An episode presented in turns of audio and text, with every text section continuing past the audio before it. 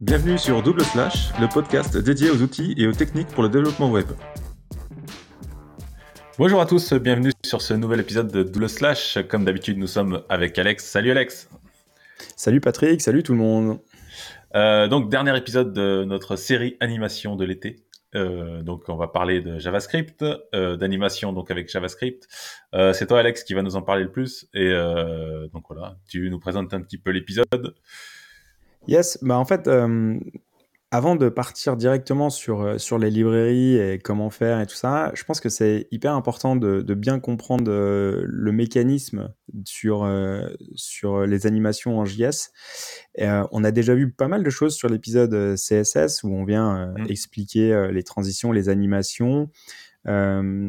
De la même manière, en fait, là, on va rajouter une, une surcouche en fait avec, avec du JS par contre, ça me paraît important de, bien comprendre euh, déjà ce que c'est une animation en, CSS, parce que euh, rajouter du JS par-dessus, ça va rajouter de la complexité. Et euh, utiliser des animations en JS pour faire juste un changement de couleur, c'est complètement overkill. Quoi. Ça, ne sert à rien. Donc, je pense que déjà, il faut bien comprendre que sur du JS, si on veut animer des choses en JS, c'est qu'on va faire des choses qu'on ne peut pas faire en, CSS. Euh, parce que mmh. le niveau de complexité est un petit peu euh, est un petit peu plus euh, compliqué et un petit peu plus poussé en fait donc donc on va dans un premier temps on va parler vraiment des, concepts de base de, de bien expliquer quelles sont on va dire les grosses briques qu'on va retrouver dans toutes les librairies? En fait, si on maîtrise ces concepts-là, euh, on pourra passer d'une librairie X à Y. Euh, ça va, c'est pas gênant si on a compris euh, les fondamentaux. Une fois de plus, en, en, dev, c'est toujours les fondamentaux qui, qui priment. Euh, déjà parce que j'aime bien mettre des petits tacles. déjà, il faut arrêter d'utiliser jQuery. déjà, ah. premier truc. Il y a des gens qui l'utilisent encore. Tu rigoles Non, non, non, non, mais regarde le net. Euh, bon, de toute façon, ça fait ça fait deux ans euh, depuis la naissance du podcast. Je pense qu'on tacle jQuery. C'est devenu le running gag. Mais en fait, ce qui est ce qui est ce qui est sûr, c'est qu'il il faut il faut éviter d'utiliser jQuery pour pour faire nos animations ça sert, ça sert à rien. Euh, donc, comme en CSS, en fait, le, gros concept euh, de, base, c'est euh, on va aller définir la target. En fait, sur notre sélecteur, en fait, on pourrait dire en CSS, mais qu'est-ce qu'on va animer? Sauf que là, on va, vu qu'on est en, JS, on va pouvoir utiliser euh, bah, tout le panel euh, du, JS. Donc, euh, notre target, l'élément qu'on va vouloir animer, ça peut être un nœud du DOM, ça peut être un sélecteur CSS, mais mmh. aussi un objet JS. Et de la même manière, un objet JS ou un tableau d'objets. Alors, ça paraît un petit peu conceptuel. Tu mets quoi dans ton tableau, euh, dans ton objet? C'est quoi en fait euh, l'objet? Bah, Par exemple, si euh, tu veux animer des valeurs que tu as récupérées depuis une API, en mmh. fait, ces valeurs, c'est un chiffre. Bah, tu veux mmh. animer ces chiffres-là. Tu veux, par exemple, les, les, les, faire partir de 0 et arriver à 23%. Parce que le 23%, c'est l'information que tu as récupérée depuis ton API.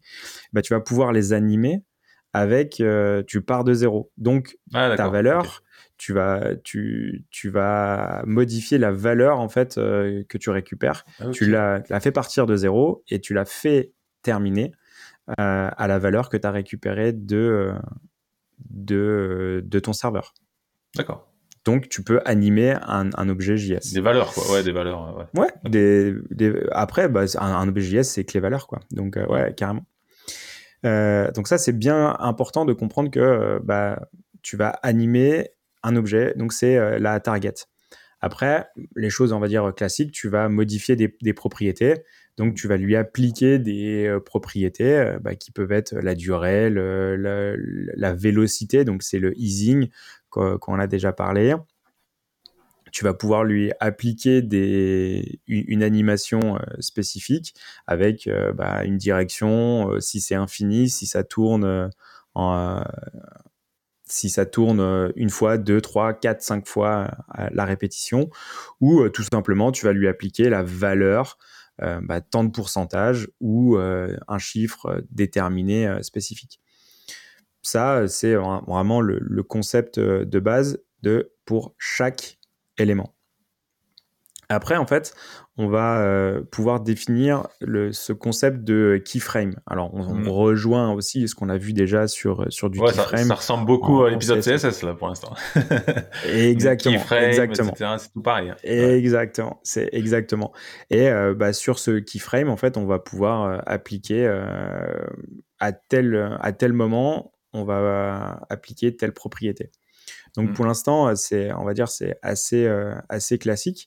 Par contre, le fait d'avoir un keyframe, euh, on va pouvoir euh, lui, on va avoir un niveau de granularité bien plus précis parce que même si en CSS on va jouer avec des sélecteurs CSS, là on va pouvoir jouer avec des propriétés bien plus étendues. Donc ça amène déjà bien plus de, de, de, possibilités. Après, il y a un, un concept qu'on ne peut pas faire euh, en, simple CSS, c'est cette notion de staggering, de stagger. Qu'est-ce que c'est le staggering? C'est ça. Euh, en fait, ça serait une sorte de séquençage euh, et d'application de, de, de l'animation un par un. Je, m'explique avec un, exemple, on va tout de suite euh, comprendre. Par exemple, je veux animer euh, une, euh, une, carte où c'est une carte avec un, un, utilisateur. Donc, je vais animer cette carte. Je vais définir toutes mes animations sur cette carte. Sauf que si la carte, elle est affichée 12 fois dans ma page, bah, les, les, animations vont se faire 12 fois en même temps au moment où la carte est affichée. Et donc, moi, ce que je voudrais, c'est la première. ça va être un petit peu violent, en fait, pour, euh, pour le navigateur. Ah ouais, de se retrouver à calculer euh, plein de choses.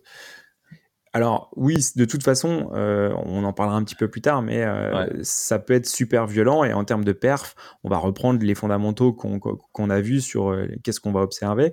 Par contre, ce qui est sûr, c'est que bah, l'effet visuel va, va pas être très très joli si on a les 12 éléments qui s'affichent en même temps. Mmh.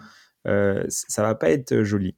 Justement, le, fait de stagger ou d'utiliser de, du, du, du, staggering, en fait, on va dire, bah, tu vas déclencher le premier élément, on va dire la première euh, instance de carte, mmh. tu vas l'animer, puis la deuxième instance de carte, tu vas la déclenche, tu vas déclencher son animation 0, 1, 0 ou une seconde après. Ce qui fait qu'on a une sorte de séquençage automatique. Mmh. Ce qui nous permet en fait, depuis un même élément ou un même composant qui a la même propriété d'animation, on va pouvoir lui appliquer un délai dans le temps sur l'exécution de cette animation. Ce qui nous permet en fait d'avoir un effet euh, visuel euh, en une sorte de, propagation ou euh, euh, oui, c'est ça, ça, serait, ça serait un peu euh, l'élément, euh, une sorte mm. de, propagation. Quoi. Ok. Donc, dans, le cas, où tu cibles un élément avec une classe, donc forcément, tu as plusieurs classes, plusieurs éléments, bah, tu peux. Qui ont la même classe. mettre un dé entre chaque début d'animation, entre chaque élément. Ça va lancer. Donc, une sorte de, cascade, en fait. Voilà, exactement. C'est une sorte de cascade. C'est une sorte de. J'aime bien l'idée de séquençage, en fait. On vient séquencer. Euh, malgré le fait qu'on utilise le même élément, euh, la même animation, bah, tout ne va pas se lancer en même temps. On vient séquencer l'arrivée. Euh, et donc ça, c'est assez puissant. Et donc c'est intéressant. Mais ça, c'est quelque chose qui est automatique dans, certains, dans certaines librairies ou c'est toi qui dois le régler toi-même euh, Alors en fait, on a la, dans la majorité des, librairies, on a accès à ce, à ce staggering et on, va mhm. lui, on va lui soit spécifier en mode stagger, soit délai. Voilà, ça va, on, va pouvoir jouer en, fait avec cette propriété. Ok, mais c'est vraiment quelque chose qui fait partie de toutes les librairies qui est pris en charge. C'est une fonctionnalité qui est prise en charge pour, euh, on va dire, une librairie de JS qui fait de l'animation va gérer cette propriété et nous donne accès à cette API pour pouvoir euh, justement séquencer. Euh, l'exemple typique, c'est un élément, la même animation, mais euh, j'ai 50 instances. Bah, je ne vais pas mettre tout en même temps. Je vais pouvoir les, les, staguer. Hyper important. Eh, bien sûr, carrément. carrément. Euh, un deuxième concept qui est, qui est aussi euh, prépondérant à toutes les librairies, ça va être cette notion de timeline. Donc, on va se rapprocher de, de, de, ces notions de, keyframe, mais euh, là, pour le coup, c'est c'est pas l'élément qui va être pris, pris en compte, ça va être l'animation globale. C'est-à-dire, au début de mon animation, je vais pouvoir pointer différents éléments et c'est là où en fait on commence à avoir un peu euh, le chef d'orchestre qui se met qui se met en place. C'est au lieu d'avoir un prisme d'entrée de l'élément et d'animer cet élément, euh, avec la timeline, je vais pouvoir animer plusieurs éléments en même temps. C'est-à-dire au début mmh. de mon animation, je vais pouvoir lancer différentes animations, des, euh, différentes petites animations dans cet élément. À un autre point de passage, je vais pouvoir déterminer euh, pareil. Donc, je vais pouvoir en fait orchestrer toutes ces animations de tous ces éléments-là avec une timeline séquencée. Parce que si euh, j'ai un élément, c'est plutôt facile. Hmm. On peut faire ça en CSS ou peut-être avec un peu de JS, mais euh, c'est relativement simple. Si on commence à avoir plusieurs éléments, un exemple typique, ok, je veux que la, photo, elle vienne sur la gauche, le titre, il vienne depuis la droite, et quand je scroll, il y a euh, le, bloc de texte qui, qui apparaissent à mon scroll là, ça commence à être euh, un petit peu plus euh, compliqué. Euh, en, termes de timing, c'est un petit peu plus compliqué. Donc, c'est là où on, vient mettre cette notion de timeline, où en fait, on va vraiment orchestrer tous les éléments qu'on veut et le déclenchement. Ce qui fait que c'est vraiment des petits blocs. Et là, on vient mmh. ajouter au niveau d'abstraction au-dessus, on vient orchestrer tous ces blocs-là. Ok, donc contrairement à CSS où euh, le keyframe, la timeline, c'est vraiment un élément, là on est vraiment sur une timeline globale en fait de ton animation qui prend en charge plusieurs éléments. Qui... Ok. Exactement. En fait, ce qu'il faut comprendre, c'est que la timeline, c'est pas l'abstraction de l'élément, mhm. c'est l'abstraction de l'animation globale et générale. Donc, euh, ouais, ouais. En fait, il faut, il faut voir ça comme, euh, comme quand on fait du montage vidéo ou sur mhm. After Effects. Ou sur Flash. Bah, on a, ou, sur, ou sur Flash pour les anciens. euh, on, on, a vraiment cette notion de, de, de timeline où on va séquencer euh, tout ça. Et je l'ai déjà évoqué euh, tout à l'heure, juste, mais euh, on va avoir cette notion de contrôle c'est euh, un, un, concept euh, qui est, qui est important, c'est-à-dire euh, à quel moment, c'est une sorte de trigger en fait, mmh. le, contrôle, c'est à quel moment on va lancer notre animation. Est-ce que c'est au montage du DOM, c'est-à-dire quand la page elle est montée, je vais lancer mon, mon, mon, animation, ou ça va être quand je clique, bah, quand je clique, je vais déclencher cette animation-là. Ouais ça va être euh, par exemple quand mon élément arrive dans le dans le dans le viewport merci euh, la nouvelle API enfin pas la nouvelle mais euh, elle est aussi elle est relativement récente de mmh. Interaction Observer qui nous permet en fait bah, d'interagir quand l'élément est dans le dans le DOM je vais mmh. pouvoir lancer cette animation là pareil à mon scroll je vais pouvoir lancer mon, mes, mes, animations, à tant de pourcentage de, de, scroll de ma page, je vais déclencher euh, telle animation. Et là, en fait, ça nous donne des, des, un niveau de granularité, un niveau de, de, de précision qui est vachement plus, euh, vachement plus euh, poussé. Tu contrôles, tu contrôles vraiment quand ton animation se déroule, quoi, se déclenche. Et, ouais. Exactement.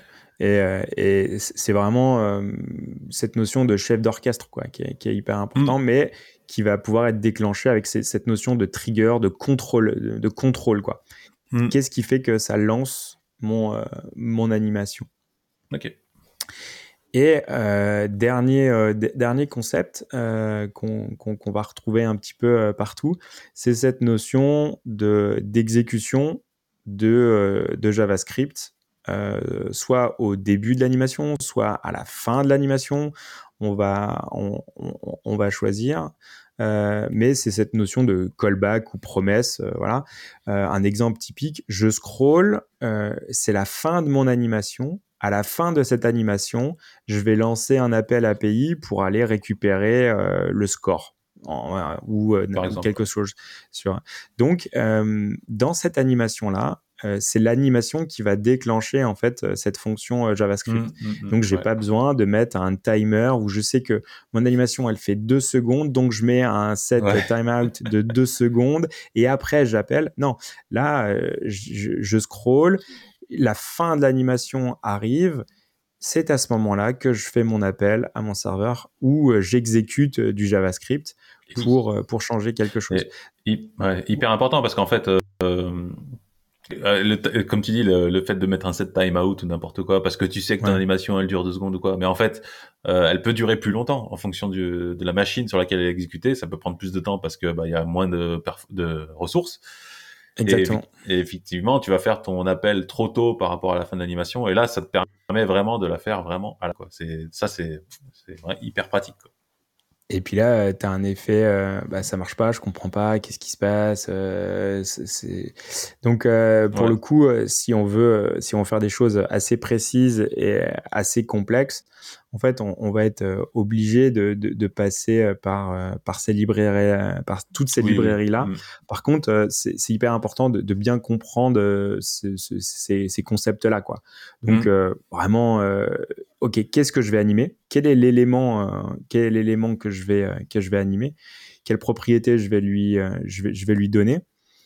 Cette notion de staggering où je vais pouvoir le déclencher en mode séquence, ou je vais euh, utiliser ma timeline où là je vais orchestrer tel élément, puis tel élément, puis tel élément, et euh, la- l'avantage que je vais avoir avec cette timeline, c'est que je vais pouvoir lui dire, euh, c'est, je vais lui définir les propriétés de fin ou les propriétés d'entrée.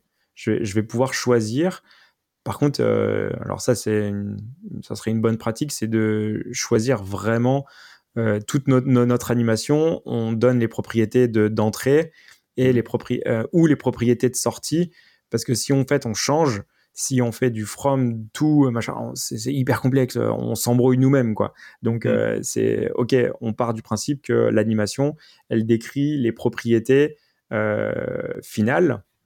En tout cas, souvent, c'est les bonnes pratiques qu'on met, c'est euh, de mettre les, les, les, les informations finales et euh, on vient euh, animer à l'entrée et on vient écrire de manière explicite les euh, propriétés qui sont à la fin de l'animation. Une fois que l'animation sera terminée, le rendu de la page ser- sera comme ça. Et on vient écrire les, le- les animations d'entrée et comme ça, on, on arrive, on a décrit le résultat final de, de, Ok. de la page. Donc, euh, cette notion de timeline et cette notion de contrôle, est-ce que Mhm. c'est euh, quelque chose d'automatique ou du scroll ou euh, du viewport et, et tout ça? Euh, Une fois qu'on a dit ça, en fait, ok, on a toutes les bases en fait pour construire en fait notre notre animation. Mhm. Là, pour le coup, c'est assez conceptuel pour ceux qui nous écoutent et pour ceux qui ont la chance de nous voir sur YouTube, on va passer sur sur des choses un peu plus Ah. visuelles et on va tout de suite euh, voir euh, des choses. Ah, les librairies. Euh, Voilà. Exactement, les librairies. Alors, on- il y en a beaucoup qui, qui sortent euh, un peu tout le temps et, et, euh, et c'est un monde qui évolue euh, quand même assez vite. La plus connue, et je pense que ça me paraît difficile de pas parler de, de GreenSock, euh, connu sous aussi GSAP. Ouais. c'est, euh, je pense que c'est historiquement c'est celle qui a permis de faire des choses euh, les plus poussées euh, et assez tôt. Maintenant, ils sont à la version 3, euh, quelque chose, oui, 3.10, 3.10.4. Euh, et euh, en fait, bah, directement de- depuis le site greensock.com, on voit en fait tout les, le, la possibilité de, de rendu. Alors évidemment, euh, sur la page d'accueil, ils vont mettre euh, un peu des trucs euh, effets euh, waouh parce que bah, sinon c'est- pas c'est pas intéressant. Mais là, en fait, on voit parfaitement que l'animation suit ma souris, ce qui fait Mm. que mon pointeur est, est l'élément déclencheur. Donc c'est le contrôleur. Euh, Vraiment, le, le, le contrôle, Ouais, ouais. c'est euh, c'est ma souris, quoi.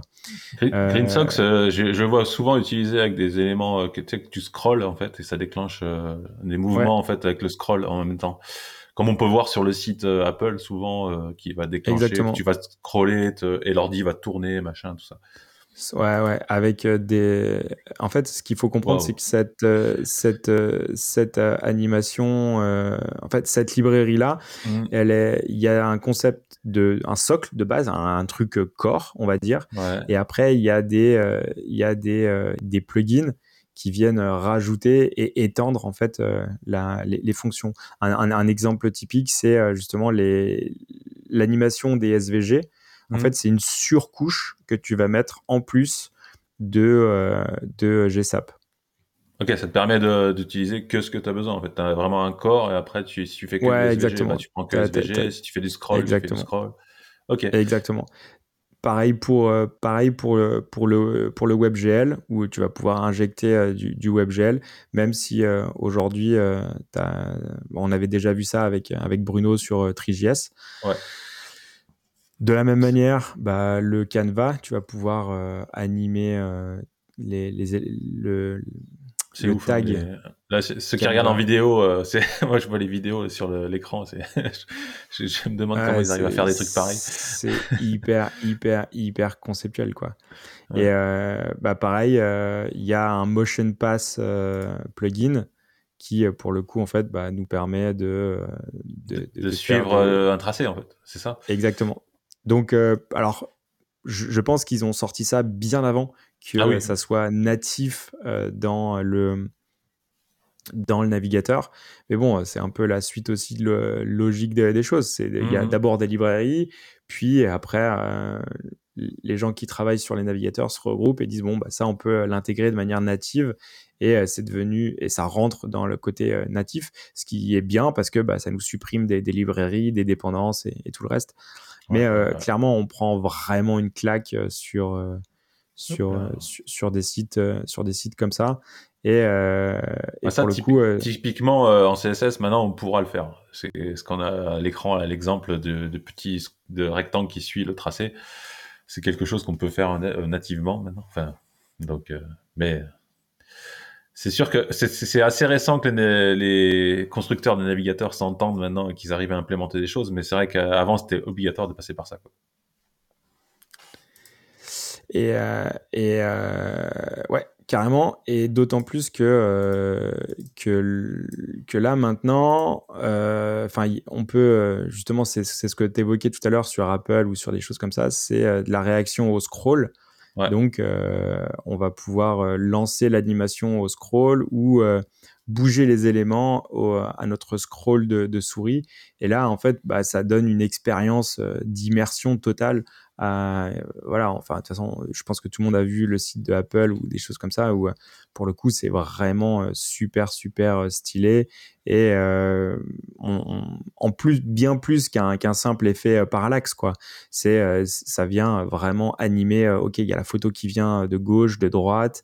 on vient faire des, des, des superpositions et euh, même le lancement de vidéos en fait euh, mmh. on peut aller faire du, du, frame frame by frame sur sur le scroll de, de vidéo donc c'est c'est vraiment euh, hyper hyper hyper précis et bah on, on récupère l'intégralité de, de, de, de, Green Sox et de toutes les, les animations qu'on a déjà, c'est-à-dire, ok, est-ce qu'il est dans le viewport, est-ce qu'il n'est pas dans le viewport?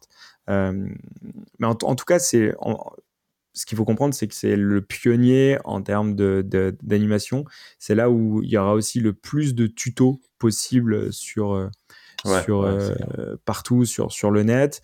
Euh, il y a des formations qui sont très très bien, qui sont hyper poussées là-dessus. et une fois de plus, dès, dès qu'on commence à faire de l'animation, il y a vraiment cette dimension esthétique et design et créatif qui rentre en compte et c'est pas à négliger quoi. C'est c'est pas le tout de, de vouloir animer plein de choses. Il faut qu'il y ait un semblant quand même de, de, créativité. Il faut que ça soit joli et agréable à l'œil. Mmh, Donc euh, il faut quand même développer son son côté esthétique. C'est là où on parle de créatif développeur. Ouais, clairement, clairement. Si, si, si on n'a pas ça, c'est un petit peu bah, plus. Il suffit pas euh, d'utiliser Green Sox pour, euh, pour faire des belles animations. Il faut, c'est, faut partir. Voilà. C'est pas aussi simple. Ouais. Non, c'est pas, c'est pas du tout aussi simple. je parlais de timeline. en fait, sur, sur GSAP, c'est c'est un, un plugin qu'on vient rajouter et qui, qui, nous donne toutes les toutes les cette notion de, timeline et de, de point de mmh. passage quoi. Ok à tel point de passage tel élément va avoir telle propriété à tel point de passage et en fait on vient séquencer euh, le cette, cette timeline quoi. Donc euh, on peut faire des on peut mettre des pauses on peut euh, repartir en arrière on peut voilà on, on, peut faire tout ça. La doc est plutôt bien faite euh, il y a des euh, il y a des cheat sheets qui sont plutôt bien, qui nous permettent en fait de bah, dans oui. Est-ce que dans l'ensemble, toi, tu l'as déjà utilisé? Euh, Moi, jamais, en fait. la courbe d'apprentissage, est, elle est dure ou, ou c'est plutôt facile à utiliser alors au départ, on prend vraiment la vague, on dit ouais, je comprends pas, mais euh, au final, euh, ça se structure et euh, pour le coup, le, fait de bien comprendre, ok, mon élément, mon stagger, ma timeline, mes mmh. keyframes, en fait, de, bien comprendre les concepts de base. Une fois qu'on a compris ça, bah en fait, c'est beaucoup plus fluide et après, c'est que de la grammaire. C'est ok, la librairie, elle me mmh. dit que ma timeline tout bon bah ça va aller vers la propriété. Donc je vais définir la propriété de fin, de sortie ou d'entrée, from. Et, euh, et une fois qu'on a ça, une fois que c'est plus clair, bah ça passe, ça passe. Mais euh, oui, il y a, il y a des, un petit peu, y a une courbe d'apprentissage un petit peu au, départ qui est, qui est, un petit peu, qui est un petit peu violente. Et ça fait, euh, ça fait beaucoup de code quand tu fais des animations ou ça reste quand même assez concis. Ouais, ça fait beaucoup de code. Ouais, ouais, ça fait quand même beaucoup de code. Après ce qui est intéressant, c'est, euh, bah, on revient sur les mêmes fondamentaux. C'est au lieu de faire une animation euh, euh, de but en blanc et de, de tout l'écrire, essayer de sortir et de faire des appels de fonctions. C'est-à-dire, je lui donne ma fonction, je vais lui donner un élément et une direction, par exemple, mmh. et bah, ma fonction, elle va appliquer un effet d'opacité, euh, un, un, effet de, rotation ou de, translation. Et, euh, et, en fait, le fait de découpler et d'utiliser uniquement des fonctions euh, en utilisant GSAP, on va pouvoir réutiliser ces, informations-là. Un exemple typique que moi j'avais utilisé GSAP, c'était sur la transition entre des, entre des pages. Mmh. Donc le, le, projet était en Next bizarrement. Euh, étrange. étrange. Euh, mais euh, entre la navigation des, des, pages, je voulais en fait avoir un effet de slide droite ou un, effet de slide gauche. Hmm. Et bah, clairement, c'était sur le, sur le routeur. Donc là, je venais appliquer, si c'était un retour, bah, je faisais de gauche à droite. Mmh. Euh, et, euh, ou de droite à gauche selon, selon la, la navigation. Bah, moi, je voulais pas euh, refaire la, la, même chose encore et encore. Donc, bah, j'avais, j'avais mis en place des, des, des, fonctions et ça passe, ça passe plutôt, plutôt bien. Et pareil sur, sur des notions de, de, de scroll, où là, mmh. en fait, on va animer, l'image se grandit jusqu'à prendre 100%. Et, et ouais, ça, ça, marche plutôt bien. Par contre, ce qu'il faut savoir sur, euh, sur Green Sox, c'est que mmh. il y a beaucoup d'informations. Par contre, ils ont une sorte de club, euh, de, de, club qui nous donne accès en fait à des, à des outils pour débugger et monitorer euh, mmh. nos animations sur la création. Et en fait, on va retrouver ça aussi sur une autre, sur une autre animation. Mais là, c'est un club qui est payant euh, qui coûte à l'année, je crois, euh, ouais, entre 100 et, et 200 dollars, qui va nous donner en fait accès euh, à, à des plugins en plus et des, des, outils pour, pour débugger mais beaucoup de choses ce qui fait vraiment la différence, c'est le DevTools, quoi. C'est euh, le DevTools pour ah pouvoir justement euh, débugger et euh, inspecter notre, animation. Parce que si on fait des choses simples, bon, ça passe, on peut très vite s'en sortir. On mmh. peut plus facilement s'en sortir. Par contre, dès qu'on commence à avoir des animations un petit peu plus complexes, avec beaucoup d'éléments, sans ça, c'est l'enfer, quoi. C'est un, bah un, cauchemar. Donc le DevTools amène vraiment une grosse plus-value. Pour le coup, je n'ai j'ai jamais utilisé ça parce que c'était relativement simple ce que je faisais. Donc mhm. j'avais j'en ai, jamais eu le, besoin. Mais, euh, mais je pense que c'est c'est nécessaire si on veut passer sur des choses euh, d'envergure quoi. Ouais. Ok. ça reste raisonnable au niveau tarif, hein, ça va. Si tu fais beaucoup d'animation. Après, euh, ce qu'il faut comprendre, enfin, ça, on, parle un petit peu plus commercial, mais euh, mhm. en fait, si, si le client est, prêt à payer ça et, voit une valeur, euh, en fait, je vais, non, je vais reformuler. Le, le, le, client, en fait, on peut très vite arriver sur des effets waouh. Et, et, en fait, ça, ça se monétise. Et, et on peut très facilement lui expliquer que pour créer cette animation, ça, demande énormément de temps et c'est compliqué. Donc, on peut facturer et euh, les, créatifs développeurs euh, peuvent. En fait, il n'y a, plus de limite. En fait, sur. Euh, ça va être très difficile. Un, créatif des développeurs va plus facilement vendre la valeur finale du, produit. Mmh. l'effet l'effet escompté que vraiment ok un TJM jour où c'est temps quoi et donc bah, passer sur sur ce type de techno ou de, de créatif développeur, euh, on va pouvoir vendre des choses beaucoup plus chères. Quoi. Donc, euh, ce qui est aussi pertinent de nous, un, de monter en compétence, deux, d'avoir des outils qui nous permettent de faire ça plus rapidement et de, gagner du temps. Et euh, parce que derrière, on va pouvoir potentiellement vendre aussi des, animations, des, petits effets waouh, des valeurs. quoi. Et puis se différencier par rapport aux autres développeurs, parce que toi, tu fais des choses un petit peu plus animées. Tout ça. Ouais, c'est clair. Clairement. Faut pas hésiter à se former là-dessus. Et euh, Green Sox, euh, il y a une autre librairie qui s'appelle AnimeJS. Et euh, toujours dans le même concept, on va même principe. ouais. ouais. on va vraiment retrouver les mêmes fonds, fondamentaux, quoi. Donc le, le, le, le staggering, la transformation euh, des, des, éléments avec euh, bah, du, CSS classique, de, du contrôle de, de, de, callback avec des euh, timelines. Là, ça réagit à mon clic. C'est hyper fluide en fait l'animation, c'est incroyable. c'est vraiment super, super, super classe et c'est ouais, ça, ça, amène vraiment une grosse, grosse plus-value. Toujours la, Là, on va retrouver une doc qui est extrêmement, extrêmement bien faite avec euh, des, petits, des petites animations, ce qui fait que chaque élément euh, va être animé dans la doc, alors que la doc de chez Green Sox va être euh, beaucoup plus brute, parce que je pense qu'elle est historiquement, elle est déjà plus vieille. Ouais, mm. je pense que AnimeJS est un petit peu plus récent.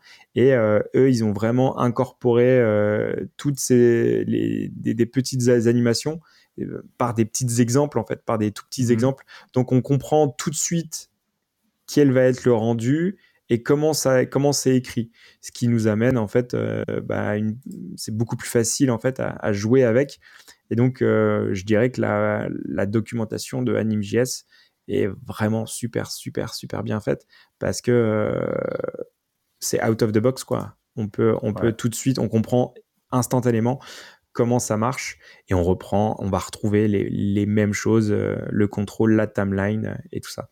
Mais en tout cas, une grosse, grosse plus-value sur, euh, sur, le, sur AnimeJS, sur, sur la doc.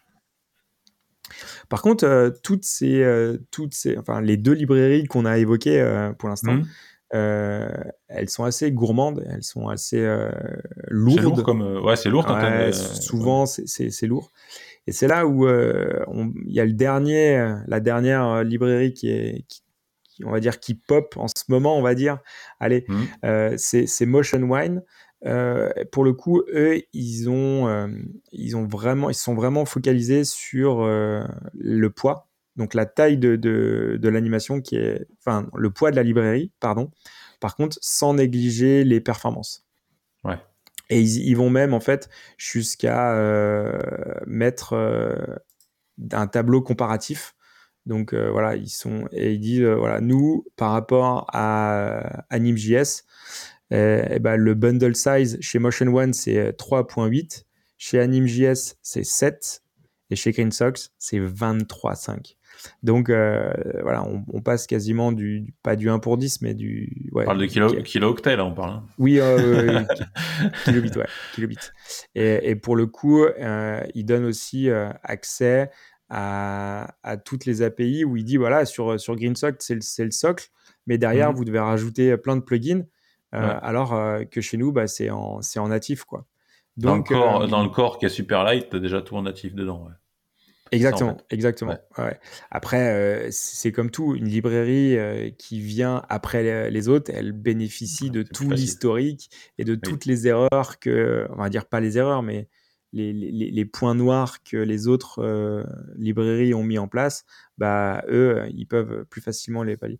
Il y a, il y a toujours mmh. une primeur au dernier arrivé, quoi. Donc, donc en tout cas, celle-ci met vraiment l'accès sur, sur le poids ce qui vient en fait bah, minimiser le, le, bundle final et euh, c'est euh, toujours, euh, c'est toujours bon. Sur les perfs aussi, ils parlent pas mal de perfs aussi sur, sur leur ouais. site. Ouais.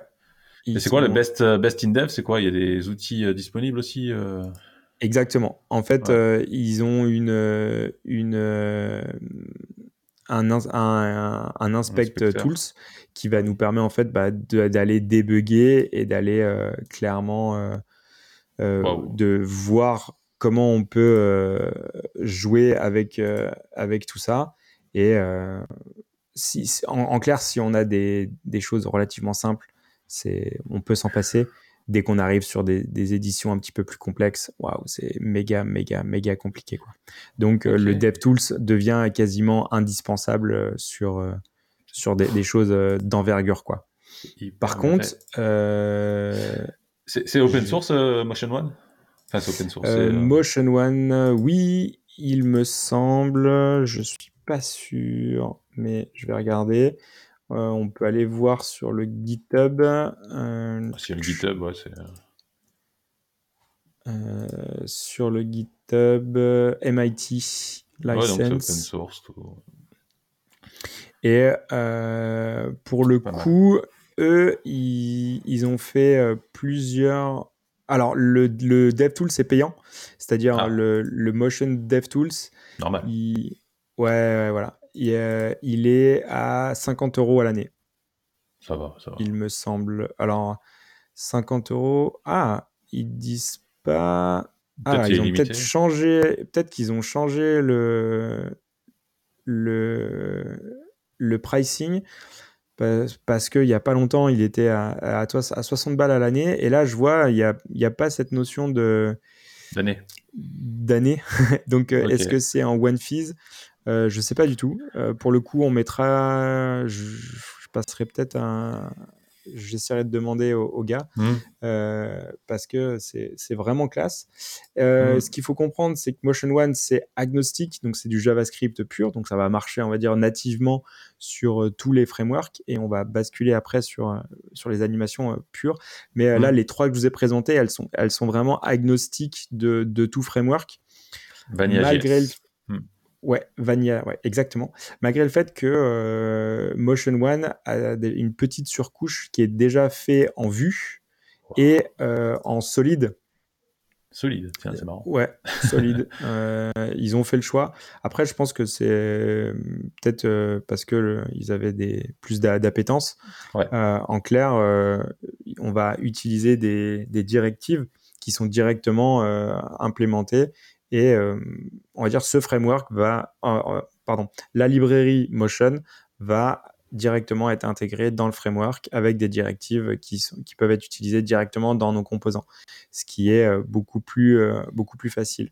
donc ça, c'est plutôt bien. Et avant de basculer sur, on va dire, la vision React, Vue, Angular, parce qu'il existe aussi des librairies qui, sont, qui ont été codées pour Angular et pour, pour Vue.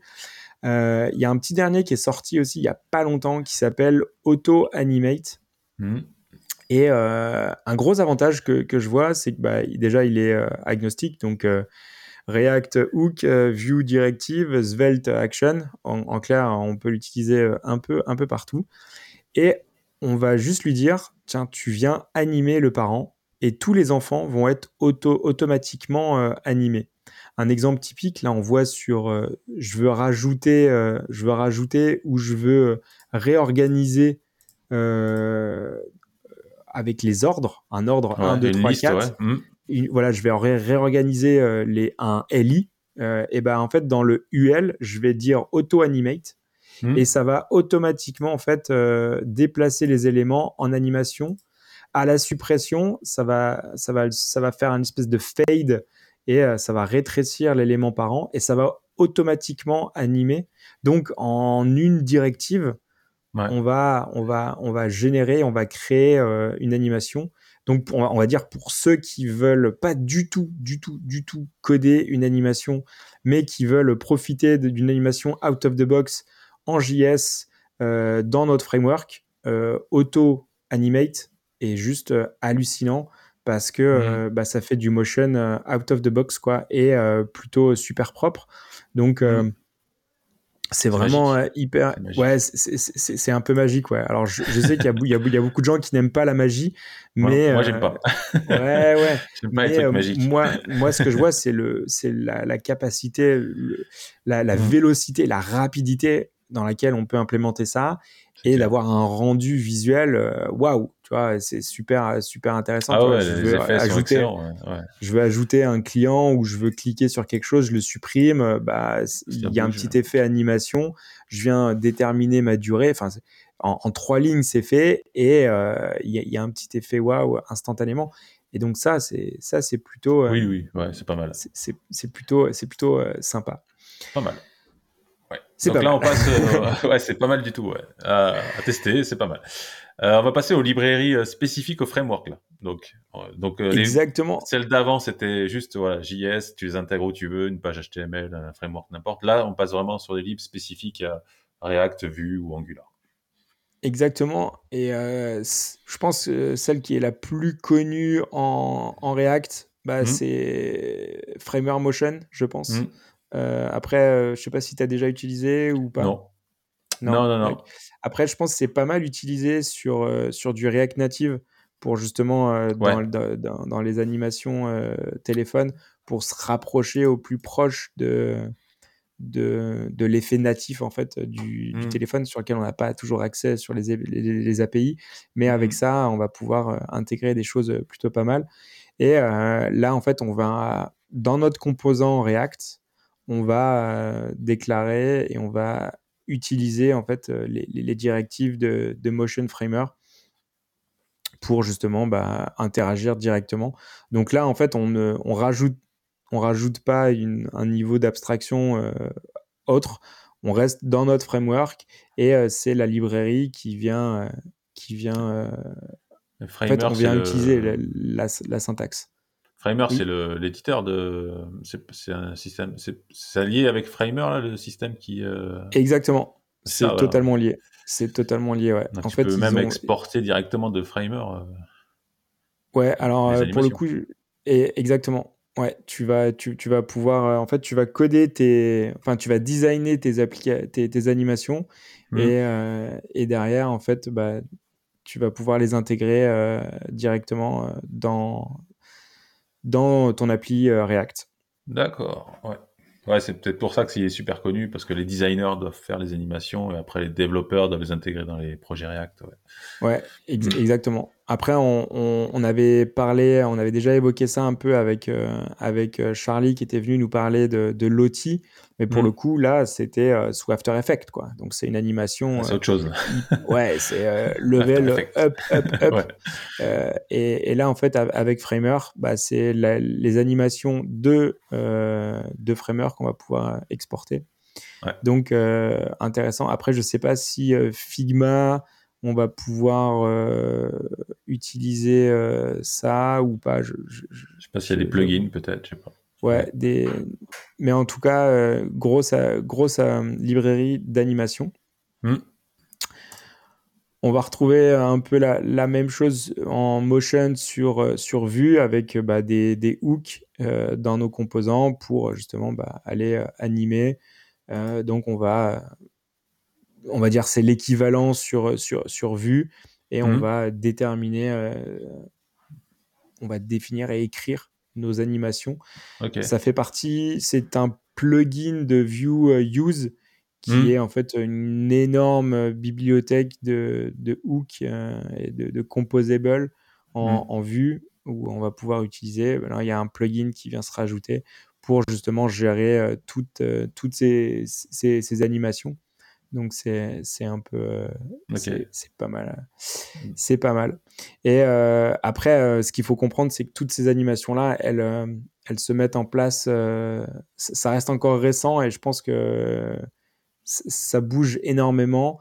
Il y a une fois de plus, c'est c'est pas figé. Enfin, ce que je veux dire par là, c'est que les techniques d'animation euh, évoluent mais super super vite. Ça vient de, de, plus, ça devient de plus en plus euh, complexe, euh, mais le rendu est de meilleur et de plus en plus de, de qualité. Donc, il faut utiliser ces, ces, ces technos-là pour, pour, faire, pour faire des choses et, animer. Et je pense que demain, il y aura encore d'autres techniques qui vont venir se rajouter bah et, et, ça va, et ça va, ça va évoluer. Euh, je vais juste parler euh, très rapidement de. Euh, alors, c'était un. Pareil, de Star. Ouais, voilà. Ça, c'est View, View Starport. View Starport, oui, yes. en, clair, c'est je vais garder un élément mmh. d'une page pour l'afficher dans la deuxième page et euh, sur cette route, en fait, euh, parce que là, je vais bien utiliser mon routeur. Donc, mhm. du passer d'une page à l'autre, euh, il y a un même élément. Et ben, ce même élément, en fait, va rester visuellement sur ma page. Donc, j'ai un mhm. effet, en fait, comme si je naviguais pas d'une page à l'autre. Et c'est l'élément qui se resize automatiquement. Et donc, mhm. ça fait un effet, en fait, comme si on plongeait, en fait, dans, euh, dans, dans, l'image où euh, l'image euh, se, se resize. Et donc, c'est un effet visuel qui est super, super classe. Après, est-ce que c'est bien supporté encore? Euh, Je pense pas. Par mmh. contre, il y a une API qui, justement, on évoquait ça sur l'épisode de, la Google, ouais. sur la Google.io 2020 où justement, bientôt, alors pour l'instant, c'est derrière un flag, mais justement, euh, on va pouvoir interagir sur ce, sur ce routeur API pour justement venir injecter des, des éléments. S'il y a deux éléments qui sont présents dans la, dans la page, dans les deux pages, et eh ben, on va faire, on va pouvoir appliquer un effet sur, euh, sur ce routeur et sur la navigation. Du coup, mmh. ça ouvre de, quand même de bonnes perspectives. Donc, ça, c'est euh, vraiment les transitions de pages pour pour faire un effet ah, pendant que l'API la, euh, native n'est pas encore dispo parce qu'ils travaillent dessus. Exactement. Euh, pour l'instant, on peut le faire. On peut le faire avec des librairies. Mm. Ouais. on peut le faire avec des librairies, avec euh, bah, du GreenSox, avec toutes les librairies qu'on a vues. Néanmoins, ça, ça, ça, nécessite de vraiment, vraiment bien maîtriser à la fois le routeur et à la fois la librairie d'animation. Donc, on attend vraiment que ça sorte en, en natif et on, aura une, des navigations entre les pages qui sera euh, d'autant plus fluide et d'autant plus euh, sympa, même si c'est déjà accessible via, via GSAP. mais ça, ouais. c'est la porte d'entrée pour le coup et, et la marche d'entrée, il y a, y a, vraiment un step pour, euh, pour jouer, pour jouer avec ça. c'est clair. Ok, pas mal tout ça. Mais ouais, après, une fois de plus, je pense que bah, il faut jouer avec quoi. En fait, le, seul moyen de, de, vraiment comprendre euh, comment ça marche et comment on peut euh, l'utiliser, euh, bah, c'est de, de, jouer avec ces, ces librairies-là. Peut-être commencer par des tout, des, des, des, tout petits effets assez simples avant de se lancer dans une grande animation. Déjà, de, comprendre les, les, les fondamentaux, peut-être de réagir au scroll. Ok, au scroll, ça grandit. Et, euh, et bah, peut-être que ça, ça suffit largement et euh, ça nous ouvre euh, des portes. Et puis après, on, on rajoute au fur et à mesure des, des, de, de, la complexité. Et mmh. ça, c'est déjà hyper, hyper intéressant. Mais grosse dédicace quand même à Matt Perry. on mettra le lien. Mais je, je, je suis hyper emballé par cette notion de, de Motion One aussi bien en termes de performance qu'en termes de rendu, en termes de, fluidité. Ça me paraît euh, super classe et euh, personnellement, j'aurais bien envie de, de pousser sur, sur Motion One. Ouais, ouais, ok. Et toujours attention, on le rappelle, attention aux performances au niveau des animations. On en a parlé avec euh, TriJS, on en a parlé avec le CSS, on en parle aujourd'hui avec le JS. attention aux performances de vos animations parce que nous, on code en tant que développeur sur des machines assez puissantes, mais n'oubliez pas qu'il y a des gens qui vont naviguer sur les sites avec des machines beaucoup moins puissantes. Donc, toujours tester avec des, petits téléphones, tout ça, pour être sûr que ça fonctionne correctement. Yes, top.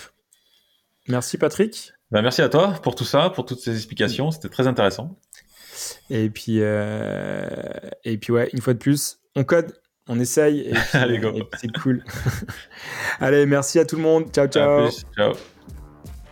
Retrouvez Double Slash sur vos plateformes de podcast préférées et sur le site internet du podcast www.slash-podcast.fr. Sur le site, vous allez retrouver tous les liens de l'épisode, les références évoquées durant l'émission.